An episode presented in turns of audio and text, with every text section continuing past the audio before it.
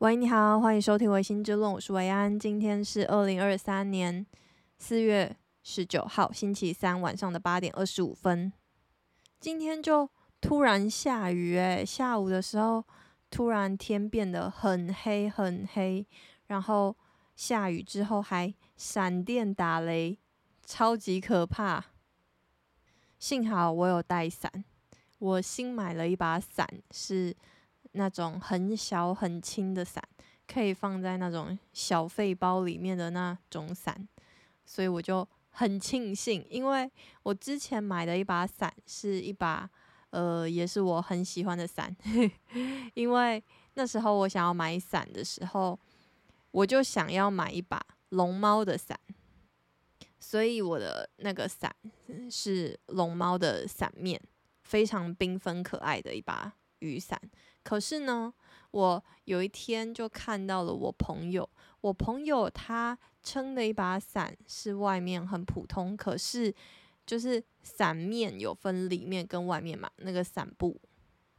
在里面呢，它超级骚包的，它里面超级缤纷的，然后我就觉得，哎，对呀，撑伞的时候你根本就不会看到。外面长什么样子？外面是给别人看的，你只会看到里面嘛。我就觉得哇，我一定也要买一把，就是里面很缤纷、很骚包的一把伞，就是可以让感觉可以在下雨天走在路上的时候，你自己也有一个很缤纷的小天地的感觉。可是我目前还没有这样子的伞，对。然后今天就是。想要跟大家就是再讲一次那个《铃芽之旅》，虽然就是现在好像差不多已经到呃院线片的尾声了，大家都有去看了吗？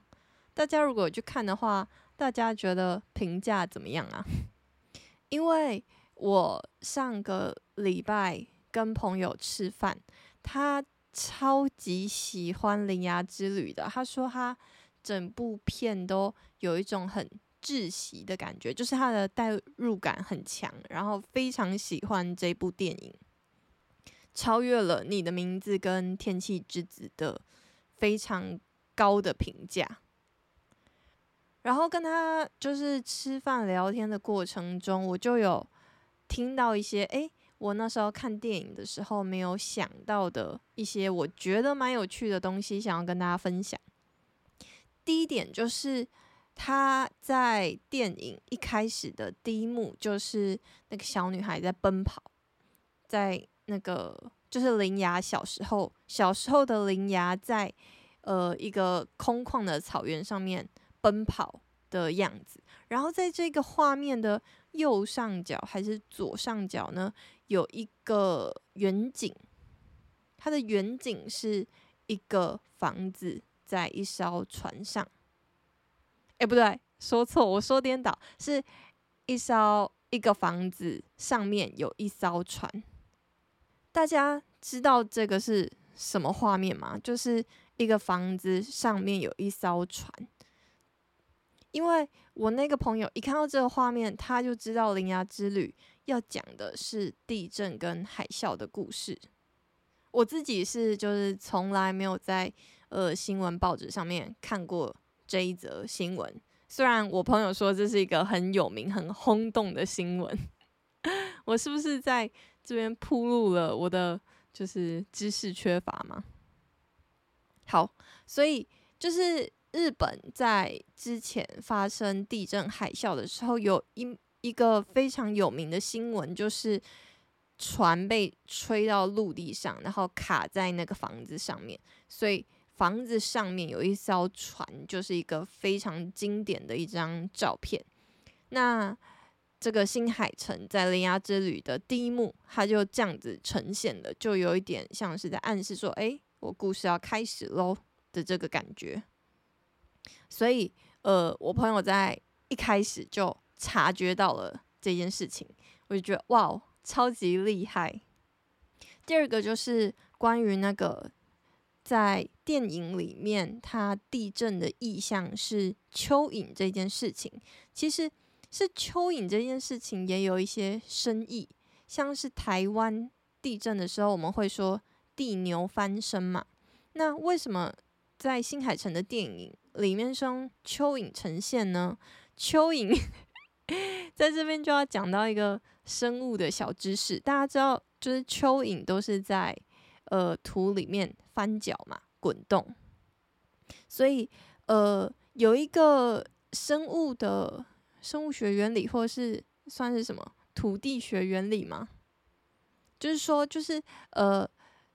蚯蚓在扰动土壤的时候，它是会活化那一块土地。也就是说，有蚯蚓在的土地就是活的土地，你就可以种东西啊什么的。所以，蚯蚓它在土里面扰动这个动态的意象，就可以表示地震 ing 发生的时候，就是地壳在那边震动嘛。然后第二点就是。当地震完之后，可能发生了很巨大的灾难啊！可是另外一方面也象征着这一块土地可以重生的意象，所以用蚯蚓这件事情是有很重要而且很嗯聪明的意义在里面。第三点就是，哎，不对，就是所以我那时候听完我朋友这样讲之后，就觉得哦，好啦，我。比较可以接受那个非常破坏画面的那一只巨大蚯蚓在整部电影里面窜动的感觉。好，然后我要讲第三点了。第三点就是林芽这个女生，我那时候我记得我有说，就是我其实比较不能理解的，就是她非常的冲动，然后很不符合常理。就是林芽这个人的行为举止，就是你会觉得，诶，怎么可能就这样子，就是糊里糊涂的就跟着一个陌生男子走了，然后还去整个日本大巡礼，然后还陪他去呃关门啊，或者是拯救世界啊什么的。可是呢，那时候我朋友就有跟我讲到一个点，就是。如果你看完电影，然后回归到铃芽这个人的生长背景，就是他是单亲，然后他后来母亲也因为在灾难中死亡，这件事情在他潜意识里面造成他巨大的创伤，而且他遗忘了这个创伤，所以他是在一个不知道他受伤的状况下，他成长了。他不是带着伤痛成长，他是忘记了他有这个伤痛，然后成长。所以在这一方面来说，他的心有一部分是有缺乏的，导致他在有一幕就是有人在质问他说：“你不怕死吗？”就是他要去做关门那么危险的动作的时候。他直接就是毫无保留，然后非常大声、立即的回复那个人说：“我不怕。”就是因为他在这个世界上并没有让他可以在乎或者是活下去的原因跟理由，所以他才可以那么无所畏惧的去奉献或付出，或者是只是因为一个非常小的事情，也不是非常小的事情，就是。只是因为他觉得他做错了一件事情，他让大臣就是脱离了他的职位，然后跑走了，所以地震才发生这件事情。他觉得他做错了这件事情，因为他做错了这件事情，所以他想要去弥补，他愿意用他全身心甚至是生命去挽回、去弥补这件事情。那第二点就是他有说到，就是最后的最后。呃，铃芽找回了他原本进去尝试的那个很古早以前的那个门，他再一次的进去，然后去面对他的伤痛，就是去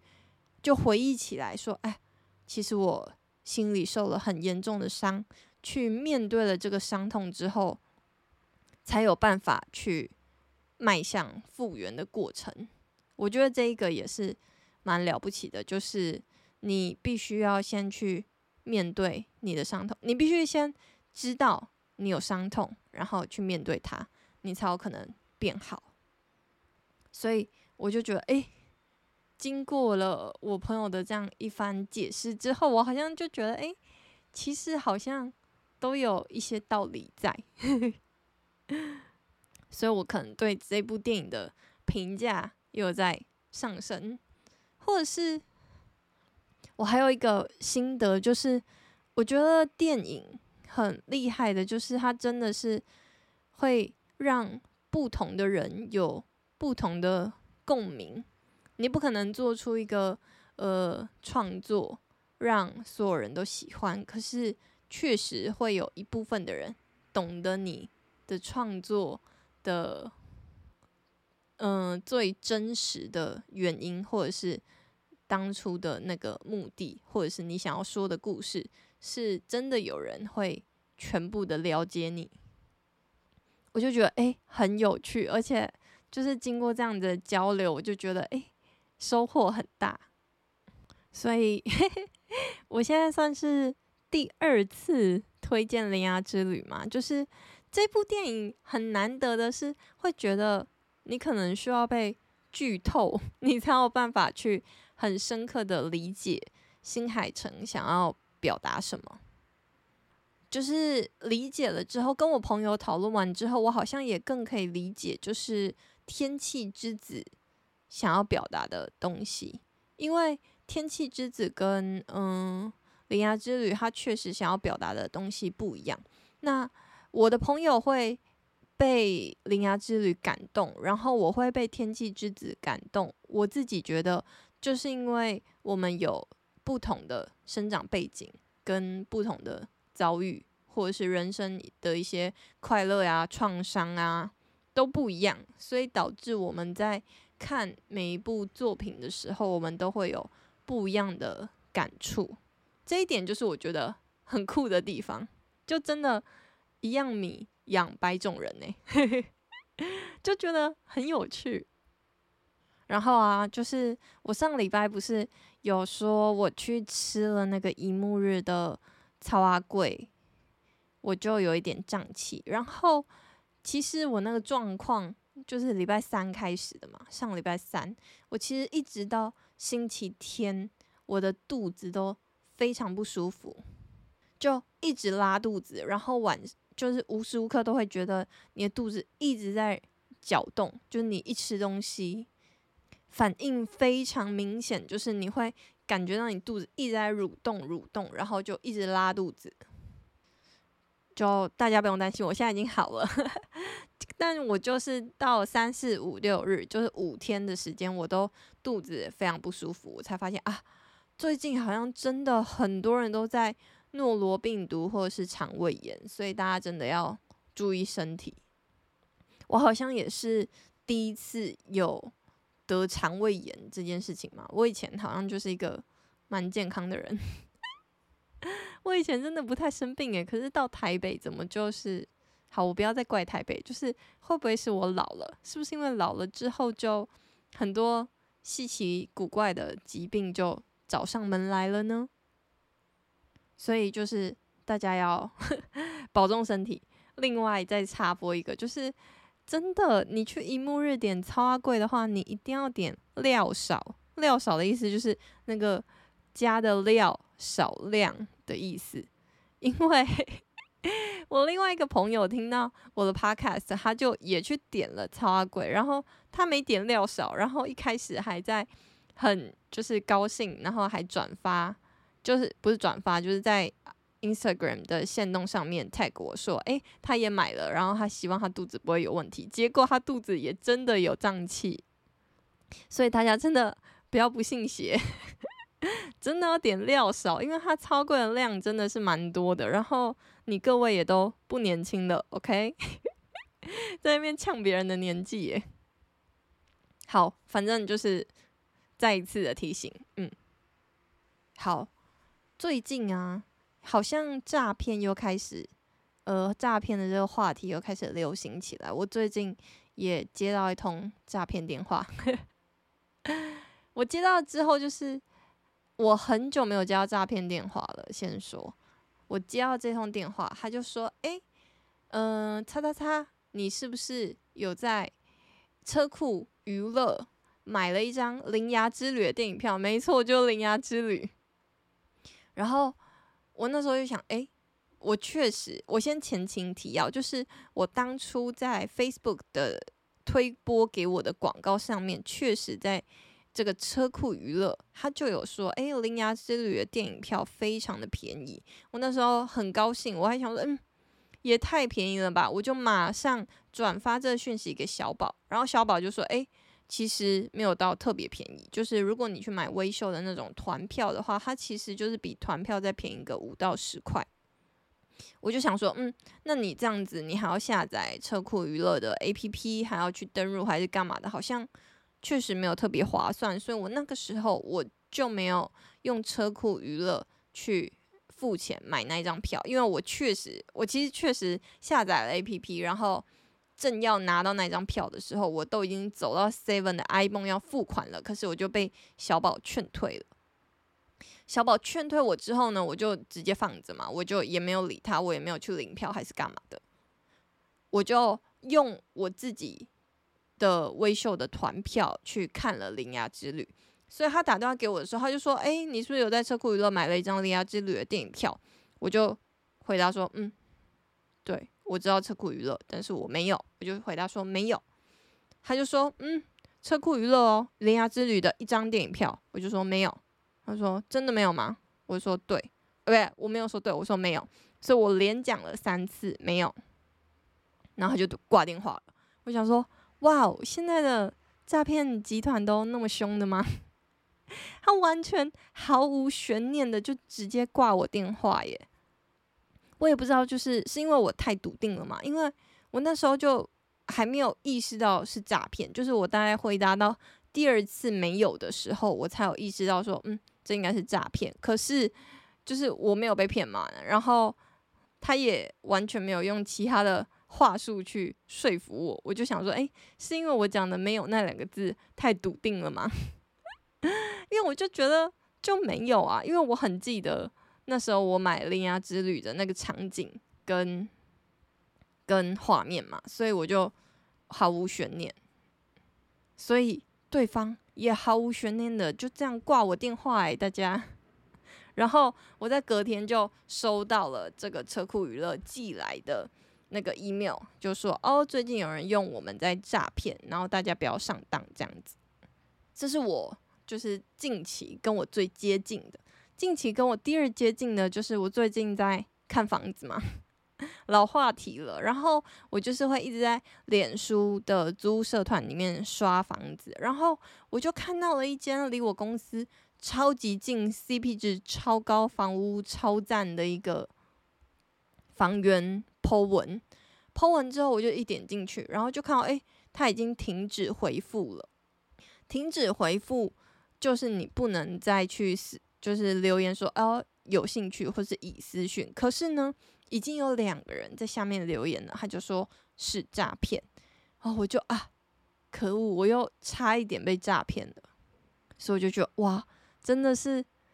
我们这个世代真的是处在事事都是有可能会成为诈骗素材的世界里面呢，就觉得好辛苦哦，我们。我们真的是要，就是感觉，就是你走在路上，你就会被突袭，或者是踩到一个窟窿，就是你有可能不会跌倒，可是你就会踉跄一下，就像是车库娱乐的事件，或者是我之前租屋的事件，就觉得这个世界好危险哦，怎么处处是陷阱啊？所以大家真的在这社社会社会上面生存，真的是要小心再小心。最近就是通膨很严重啊。好，我已经聊完前面的话题，诈骗话题就先到这边，然后我就想要来聊一下通膨的话题。其实，呃，也不算是要聊通膨的话题啦，就是随便聊聊。我也蛮好奇，就是大家对于这方面的一些想法，因为最近通膨很严重嘛，所以通膨最有感的就是。什么东西都变贵了，可是薪水却没有提高。如果薪水没有提高的话，就表示我们的劳动力变便宜，应该要这样说吗？劳动力变便宜的话，说的更直接一点，就是我们人所做的工作，我们的劳力越来越不值钱了。可是，呃，世界上面最值钱或是最有价值的东西，其实就是劳力所呈现出来的服务。我之前就是看了一部呃纪录片，但是我还没看完。它是 Inside the Claridge's，因为它的片源太难找了。如果大家有后半部片的片源的话，也可以提供给我。Claridge's 就是。英国的一间非常有名的老牌的大饭店，它的有名程度就是基本上它就像是白金汉宫的别馆，就是 王子啊、大使啊，如果在白金汉宫里面就是房子不够住了，他们就会到这间饭店下榻。也有非常多的明星啊、艺人啊，他们每次到英国都会指定住这间饭店。这间饭店的历史非常悠久，然后在这个纪录片里面，它其实就在讲，就是你一个饭店要吸引人的地方，就是有极致的服务，会让人留下来。其他的装潢啊，或者是硬体设施啊，这些都是你有钱，你砸钱就可以得到的。可是关于你要去训练。一个服务生，训练一个房务管家等等，就是用人去形成的服务，都令人会觉得最窝心。他就因为他里面就访问了一个女明星，他就说，在这一间饭店里面，你最幸福的就是你早上起来非常凌乱的头发。牙都还没刷，然后是素颜的女明星起床之后，会有人轻轻的敲你的房门，是一个饭店的服务人员，然后他会为你推来一盘早餐，还有一杯咖啡。他推进来的时候，他的头是低的，他完全没有跟你对到眼。那他没有让你对到眼，他所展现的贴心。就是在于说，他知道你不想要让别人看到，所以他就低着头进来，低着头出去的这个非常小的细节，让这位女明星每一次来英国都愿意下榻这间饭店。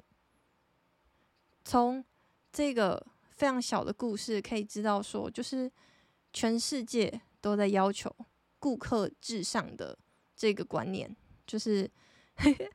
如果你在家里做生意，或者是你有从事过服务业，其实现在大家都说，哎，不管是律师啊、医生啊、老师啊，其实各个行业都是服务业的一个呈现。如果你做到最浮夸、最极致、最不留情面的话，其实你都是服务业。那这个顾客至上的观念，它会导致了。你对呃员工的极致的要求，你必须要求你的员工做到每一个仔细的细节，就为了满足顾客的期待。这件事情就会导致过劳。就是我昨天在想这件事情的时候，我就觉得很有趣，就是其实是顾客。导致员工过劳的，而不是我们一直以来以为的是资方导致员工过劳。因为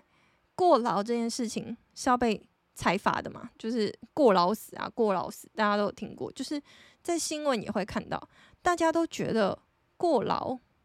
的这个责任是雇主应该要承担的。可是我这样子想下来，其实。是整个社会需要去，就你想大一点，想浮夸一点，你就是整个社会应该要去承担世界上有一个员工过劳死的这个后果。可能我们就局限一点好了，我们局限在服务业里面，因为服务业里面就是这个关系，我自己会觉得确实比较直接。那我不敢保证 其他的行业会不会有一样的事情。虽然现在就是想想，嗯，台积电 拿一个护国神山来说的话，会不会就是被攻击啊？可是我只是想要让大家去。就是跟着我的思考脉络一起来思考，然后看看我有没有一些漏洞的地方。就是你因为顾客至上的这个理念，所以导致员工过劳的这件事情的因果关系，我觉得是有的。好，然后呢，我要讲的这件事情就是，当你觉得不是你觉得，就是当一个人觉得。他的劳力是很值钱的，不管他在洗衣服、洗碗、煮饭，他都觉得他不想要为人做嫁衣的时候，那我们的整个社会的生活形态是不是就会改变？因为我一直在想，就是我们以前呢、啊，我高中的时候，国高中公民课本上面都会说台湾是。发展中国家，已开发国家是像美国啊、英国啊、日本啊。我当时觉得有一点不公平，我就觉得我怎么可能是发展中国家？就是我处在的这个台湾，不管从各方面来说，因为我们就是跟大陆一样是发展中国家。那时候我记得，因为那个公民课本上面分类就是已开发。呃，开发中跟未开发，然后我们跟中国都在开发中国家，我就觉得很愤愤不平啊！我就觉得我们一定是已开发吧。那后来发现，就是你要成为已开发条件，你首先还有一个嗯很重要的因素是你必须要够老，就是你的嗯历史渊源要够深。所以我觉得我们是在开发发展中国家这件事情。我到呃长大后就比较可以理解，就是我觉得我们台湾人的生活形态还是跟呃美国跟日本，就我先举这两个，因为啊美国、英国跟日本，因为我比较常常听到这些国家的状况，所以可能比较不会讲错。好，所以我为什么会觉得我们是发展中国家呢？就是因为。我刚刚说的，就是我们对于劳力、劳动力的重视程度这件事情，大家都知道，就是在日本或者在美国或英国，他们晚上的夜生活都很无聊、很贫乏。他们不像嗯台湾，因为台湾可能也因为国土小的关系，又或者是呃什么就是什么原因，我们。有二十四小时的便利商店，有夜店，有夜市，有开到很晚的餐厅。我们的夜生活是非常丰富的。你可以回到家就只是睡觉、洗澡，隔天再出门，然后晚上下班从六点到晚上十二点，你都有地方去。可是，在美国、日本、英国这些地方，店家都非常早就关了。你。晚上可以有的户外的娱乐非常的少，就是要么就是酒吧，要么就是居酒屋等等哦，或者是夜店。当然，可是你要有夜市吗？二十四小时的便利商店吗？这些选择都不多，所以他们也都蛮重视家庭生活。至少我知道美国是这样，就是因为我朋友就说哦，他们。很重视家庭生活，然后他就是有工作，然后成家之后，他们就要搬到郊区买一个房子。就是美国地那么大，然后很多人都住在郊区，有一栋独栋的房子，然后你就会想，那他们晚上要干嘛？那他们晚上当然就待在家里嘛。那待在家里可以干嘛？当然就是跟家人朋友相处啊。所以他们会花很多的时间回归到。人一个人的需求上面，一个人的家庭生活上面，一个人跟他亲近的人之间的关系上面，所以我就觉得，在这个状况下，我觉得台湾现在的社会的样子，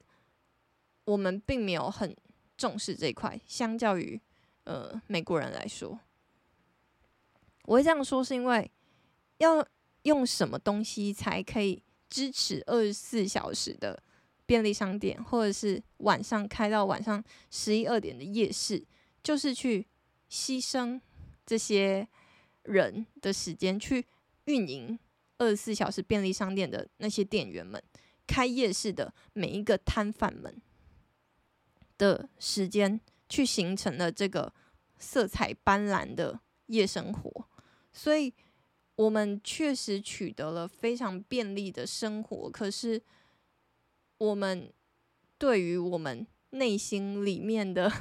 内在充实，可能就没有美国人跟日本人那么多。就是我为什么会 说我们还是发展中，跟他们已经是已开发国家，就是我会觉得如果。也不是如果，就是我觉得我们可能正正在渐渐慢慢的有意识到这件事情。我们不愿意花每一个人，就是我是说，要成为美国人或者是日本人这样子的生活，非常重视夜生活，你必定得有需要去牺牲的部分，就是不便利的部分。不便利的部分包含了你需要非常。自己做事情，我我我文法好奇怪，就是你必须要什么自事情都自己做。例如，你需要自己很常煮饭，你不能像在台湾，你可以一整个月或一整年或一辈子都不煮东西，然后你就可以有成本很低的食物可以解决在外面的餐厅。所以这件事情 就导致了。嗯，美国人跟日本人，他们付出的劳动力都是在为自己而劳动，而不是为别人而劳动。那我想，这个的心理负担应该也比较低。因为我就是想到，就是我在日本的时候，我很常自己煮，我大部分时间都自己煮。自己煮会需要面对的牺牲是什么？我在台湾大学的时候念。的大学外面就有一条街，我们叫做小吃街。小吃街上面，你就点一个炒乌龙面，一碗牛肉面，十分钟你就可以拿到。然后你可以花半小时吃完它，再花十分钟走回家，你四十分钟就可以解决完一餐，而且你只要花不到一百五十块台币，一百五十块，我我应该高估很多，因为我那时候大学是嗯。好几年前，可是呢，我到日本的时候，我要吃一餐在外面的话，我动辄就必须要三四百以上。每一餐随便的无聊的一碗拉面，你都要五六百块日币才可以解决。哦，我那时候去日本的时候，我是零点二九汇率的时候去的，就是超高的汇率。好，所以。我自己煮嘛，那自己煮，你必须要到超市，超市先去买你要煮的东西，买鱼啊，买肉啊，买嗯葱啊，买高丽菜啊，买调味料啊，买好之后呢，回家洗菜备料，备料完之后呢，开始煮，煮完之后呢，摆盘，甚至不摆盘，你就直接一个锅子，你就一锅到底的料理，直接锅子直接上桌，拿一个碗去盛着吃，吃完之后。你还必须要洗碗，然后再把碗放到那个就是那个那叫什么 晾碗槽里面去放。我刚刚讲完了这一大段下来，绝对需要两个小时以上的时间，你才有办法去做完从买材料到洗完碗的这一整个过程。可是我在日本几乎每一天。都这样做，然后我就觉得啊，就是我就是帮我自己组嘛，我就是我刚刚说，我就是我自己的劳动力的付出者，然后我也是这个劳动力付出之后所得到的人。所以我确实在这个过程中，我会觉得很累，可是我没有觉得我自己被消耗，就是我觉得这个过程是有点算是心满意足的，因为这就是要回扣到我刚刚说的概念，就是你在日本外面吃一餐就是那么贵，非常非常贵，所以你会知道说，哦，你在做的事情是确实是有价值的事情，因为。我在台湾煮饭的时候，我确实 会比较不甘愿，因为我会觉得外面买那么便宜，我到底有什么原因我会需要去下厨呢？而且自己煮也不一定会比较便宜，比较健康是真的，可是比较健康有健康到很多吗？这个 CP 值的计算来说的话，我就觉得在台湾下厨就不会是我的第一选项。外食才是好，我就是这是我最近的感想，就是从通膨这件事情给我的感想，就是我刚刚说了嘛，回归到最开始说，通膨就是什么东西都涨了，什么东西都悄悄的变贵了，你的生活成本都增高了，可是你的薪水却没有涨。我自己的薪水没有涨，就代表说。替我服务的那些人，便利商店的店员、夜市的呃小摊贩的人们，他们薪水可能也都没有涨。这样子就不知道我们的社会会变成什么样子诶，就感觉好像不健康，可是也不知道该怎么办。就是一定是要提高薪水，这这是必然的。可是提高薪水，然后呢？我我蛮好奇，也蛮期待，就是台湾会在什么时候，或者是有什么契机，让我们慢慢的会把我们自己的时间回归到自己个人的身上这件事情。就我也会蛮希望，就是我们可以更享受自己个人的时间跟生活。那要做到这件事情的前提，就是我们不能去。让就是使用别人的时间嘛，就是我们都自己使用我们自己的，这样就好。虽然，嗯，如果你要跟我说啊，美国人也没有过比较快乐啊，日本人也没有过比较快乐乐啊，确实是这样，没错。可是，因为这就是一个算什么社会学理论吗？还是什么公民理论吗？因为那个图就是这样发展的，就是从未开发到开发中到已开发嘛。那如果我们真的认为说哦，已开发就是比较好的话，那我们应该也会慢慢往那个方向前进吧。总得要试了才知道，就是那样子的生活到底是不是对人来说，就是 为什么台湾国语对于一个人来说是比较健康的，就是不管身心灵来说，就是你一个人要长得比较好的话。那这样子的生活环境是不是比较好的？好，然后今天就是我其实 蛮犹豫要不要讲这个话题的，然后我也不确定我讲好不好，因为我也是昨天突然想到，然后我就觉得很有趣，蛮兴奋，想要讲。可是呃，通常啦，通常我都会自己思考过更多、更仔细。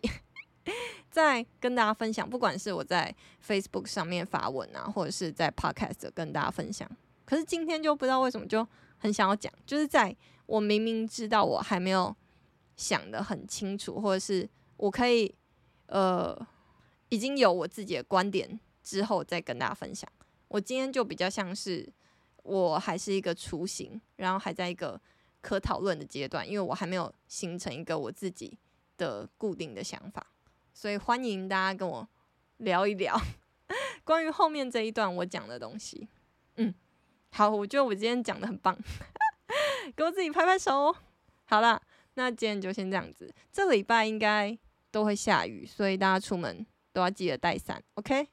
好，那今天就先这样子，拜拜。